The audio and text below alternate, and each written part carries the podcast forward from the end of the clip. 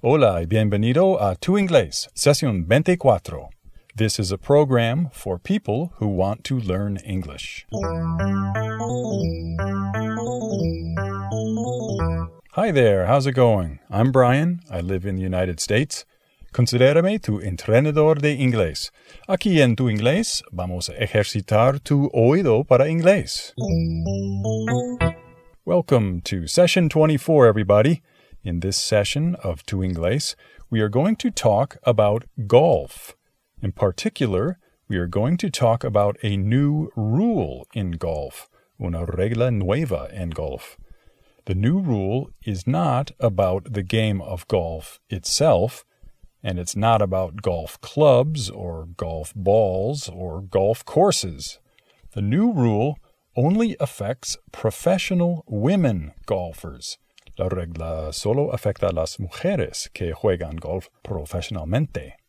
We will talk more about the rule in a minute, but first, I wanted to remind everyone about the transcript. Hay una transcripción de este programa en nuestro sitio web. Puedes leer el texto mientras escuchas. In addition, además, I wanted to remind you about our group on Facebook. ¿Quieres conocer a unas otras personas que son oyentes de tu inglés? Join the Tu Inglés group on Facebook. Hay más información en nuestro sitio web. Okay, let's practice some of the English you will hear in the selection of the day. Cecilia, our friend in Mexico, is here to help us again. Hey, Cecilia, how are you doing? Hi, I'm doing great, thanks. Hey, do you like to play golf? To be honest, I have never played golf in my life. Okay. I have only played golf a few times. I wasn't very good at it. Creo que no tengo mucha habilidad para jugar al golf. Oye, Cecilia, ¿cómo dirías habilidad en inglés? Well, you could say ability. Ability. Right, ability. Ability significa habilidad o aptitud o talento. La palabra ability suena como otra palabra en inglés. Able. ¿Sabes? Able. Sí, able es igual que saber hacer algo, poder hacer algo o ser capaz de hacer algo. Right. The complete verb is to be able. I am able to speak Spanish, but I am not able to play golf very well. Okay, so if you have ability, you are able to do something. Yes, I don't have much ability in golf. I am not able to do it well. I am unable to do it well. Okay, unable. Significa no poder hacer algo. Right, unable. Or you can just say not able. También hay un verbo enable. Enable. ¿Sabes este verbo? Sí, creo que significa posibilitar. Creo que sí. Enable es como posibilitar. Por ejemplo, learning English enables you to communicate with new people. Okay, or you could also say, practicing enables you to improve. Right. And if you can do something well, it could be an advantage. ¿Sabes la palabra advantage, Cecilia? Yes, advantage means ventaja. Correct. Advantage. It is an advantage to speak two languages. ¿Y sabes cómo dirías llevar ventaja o tener ventaja? Mm, do you have an advantage? Right. In English, we say to have an advantage. For example, you have the advantage of youth. Tienes la ventaja de ser joven. Okay, or you could also say, he has an advantage over me in golf. Right, he has an advantage. Ok, ahora, ¿sabes la palabra para decir señora en inglés? Lady. The word is lady. Correct. Lady. Lady. ¿Y señor? ¿Cómo dirías eso en inglés? Gentleman. The word in English is gentleman. Right. Gentleman. ¿Y sabes la palabra científica Para decir el sexo femenino o hembra en inglés? Female. The word is female. Right, female. Y para decir varón?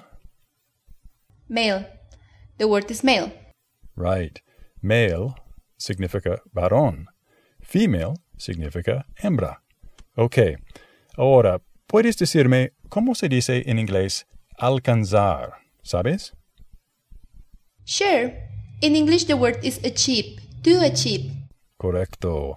Achieve significa alcanzar o conseguir. For example, I want to achieve fluency in Spanish. Quiero alcanzar fluidez en español. Okay. I think you have the ability to achieve that. Thanks, Cecilia. You have already achieved a high level of fluency in English. Creo que tú podrías sobrevivir sin problema en Estados Unidos. Oye, ¿cómo se dice sobrevivir en inglés? To survive, the verb is to survive. Right, to survive. To survive in the business world today, you need the ability to speak English. Okay. If you achieve fluency, you can survive. Correcto. Ahora, ¿sabes cómo dirías el mejor en inglés? The best. In English, they say the best. Right, the best. The best. For example, she is the best golfer. Or he is the best student. Ok, entonces, ¿cómo dirías el peor? The worst. In English, they say the worst. Correct. For example, I have no ability. I am the worst. You could also say, he is the worst. He can't achieve anything. Yes, good example. Ahora, si eres lo mejor en algún deporte, probablemente eres una celebridad. ¿Cómo se dice celebridad en inglés? Celebrity. The word is celebrity. Right, celebrity. For example, Hollywood is full of celebrities. Okay. And you can achieve celebrity by being the best. Right. Ok, ahora, ¿sabes cómo se dice sentirse ofendido en inglés? Mm, to feel offended? Right. To feel offended es igual que sentirse ofendido. For example, I felt offended when she said I have no ability. Can't you also say to become offended? Correct. To become offended probablemente es igual que ofenderse. For example, I became offended when they said I was the worst golfer. I hope no one said that to you. Fortunately, no, but I'm sure they were thinking it.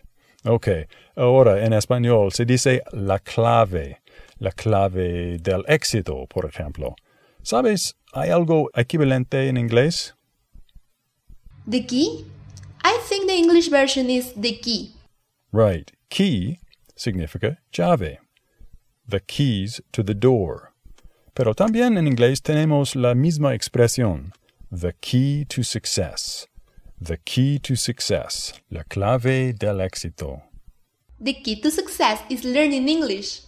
Of course. Good example. Here's another one. Success is not the key to happiness. Happiness is the key to success. That is a quote from the German philosopher Albert Schweitzer. Success is not the key to happiness. Happiness is the key to success. Por último, en español a veces se dice una persona es accesible o abordable. ¿Sabes cómo dirías eso en inglés? Mm, probably the best word is approachable. Approachable. Yes, approachable. Approachable. For example, that man is very approachable.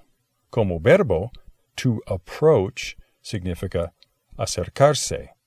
He approached the building, or she was approaching the supermarket. Well, I think we have approached the end of our practice session. It is time to listen to the selection of the day. Okay, I think we have achieved a lot today. Me too. You survived my questions. Yes, I think the key to my success was being patient. Sí, tienes mucha paciencia. You also have a lot of ability. Thank you, Brian. I also have the advantage of you as my teacher. Well, thank you, Cecilia. I would be unable to do this without you. Oh, you're such a gentleman sometimes. Thank you again. I hope you won't be offended if I tell you that you are the best student I have ever had. Offended? Why would I be offended? That is very nice of you to say. Okay, well, thanks again for all of your help, Cecilia. You're welcome. And remember, you may be the worst golfer today, but if you practice, someday you can become a celebrity. I sincerely doubt it, but thanks. I will keep that in mind. Okay, see you next time. All right, now let's listen to the selection of the day. Being able to speak English fluently is an advantage in many professions. But if you are a professional golf player, it is more than an advantage. It is a necessity.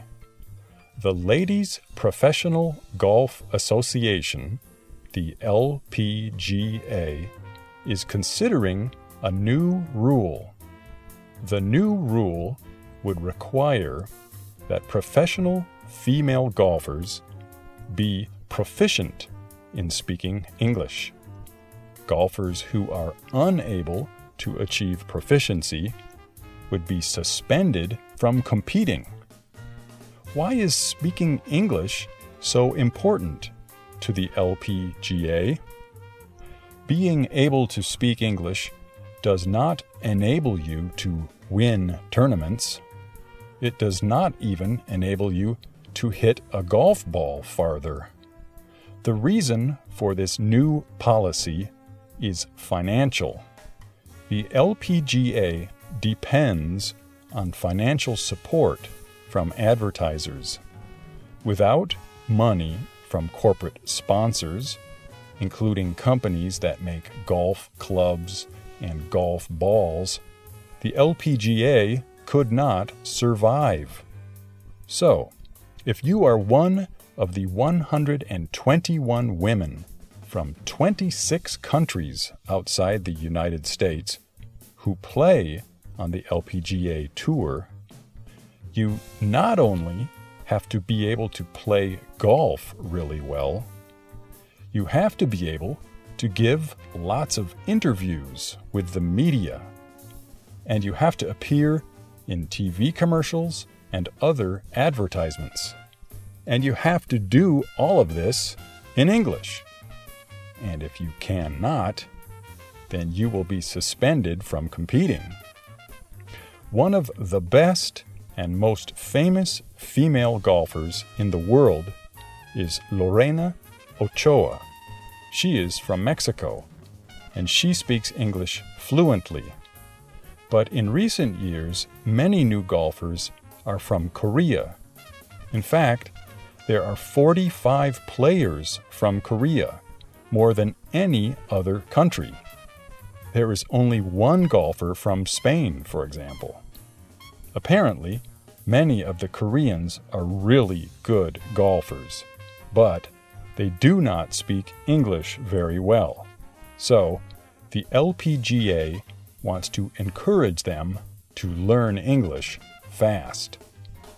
But when the LPGA told people about its new policy, many people became offended.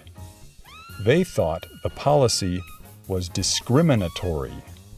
They thought it was especially discriminatory against Asian players. Many people did not understand the new LPGA rule about speaking English, but the LPGA says it wants its players to become celebrities. To make this happen, in 2002, the LPGA created a program called Five Points of Celebrity. According to the LPGA, there are five keys to celebrity as a golf professional performance, passion, appearance, approachability, and relevance.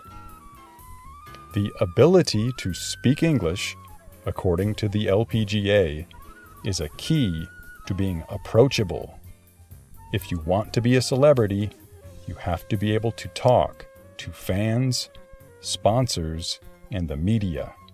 And according to the LPGA, English is the universal language. And now it is time for English of the rich and famous. As I told you, como te dije, as I told you, Lorena Ochoa is one of the most successful golfers in the LPGA. She has won 17 major golf tournaments. She speaks English very well, although she has a strong accent. But what about the male golf players? What about the men who play in the PGA? How is their English? Well, if you are a fan of golf, probably you have heard of Seve Ballesteros. He is a famous golfer from Spain. He retired from the game, se retiró el golf, in 2007. I would like to play for you now an excerpt from an interview Ballesteros gave when he announced his retirement in July of 2007 when he was in Scotland. In the excerpt, Ballesteros talks about his relationship with golf fans. Escuchamos. In the media, uh, people always they always been very nice and very generous to me, and uh, uh, and the British people in general. Uh, I always thought that there was a, a great uh, chemistry between Deng and I, and um, I know they they like me, and uh, I love them, and and I appreciate the reception they give me, and uh, because those people uh, they have my my respect, and I feel very grateful uh, over the years what they have done for me. I know that the fans probably will miss me, but I will I will miss the fans too, very much, very much. Well, what did you think? Is Seve Ballesteros approachable? Es abordable? I think he definitely has the five points of celebrity that the LPGA talks about. Seve's English is quite good, but it wasn't perfect in this interview. Let's listen to a couple of parts a second time. Uh, people always, they always been very nice and very generous to me and uh, uh, and the British people in general. Seve dijo, la gente ha estado muy simpática y generosa. Y entonces él dijo, the British people in general. Creo que él quiere decir los británicos en concreto, no en general. The British people in particular, not the British people in general. But that's not a big problem. The excerpt ends with this comment I know that the fans probably will miss me, but I will, I will miss the fans too. Very much, very much. ¿Sabes? To miss es igual que extrañar. Él dijo, sé que los aficionados probablemente van a extrañarme, pero voy a extrañarlos también. Okay, oyentes, te toca a ti. Now it is your turn. Let's practice some of the things you learned today. ¿Recuerdas cómo se dice saber hacer algo o poder hacer algo? In English, you would say to be able to. You are able to learn quickly. ¿Y recuerdas cómo dirías el mejor y el peor en inglés? The best. The best. Significa el mejor. the worst. The worst significa el peor. I am not the best, and I am not the worst. I am somewhere in between. Y en inglés, ¿sabes el verbo para decir posibilitar? Enable. The verb is enable. Practice can enable you to speak fluently. Y el verbo para decir alcanzar, ¿te recuerdas? To achieve. Alcanzar es igual que achieve. Our goal is to achieve perfection. Y el verbo sobrevivir. ¿Recuerdas cómo se dice eso en inglés? Survive. To survive. You need English to survive in the world of business today. ¿Cómo se dice ventaja en inglés? ¿Sabes? Advantage. The word is advantage. It is an advantage to speak English fluently. Por último, ¿recuerdas cómo se dice señoras y señores en inglés? Ladies and gentlemen. Ladies and gentlemen. Well, ladies and gentlemen, thank you for listening to Tu Inglés, session 24. Si tienes preguntas o comentarios, déjame saber. See you again soon y suerte con tu inglés.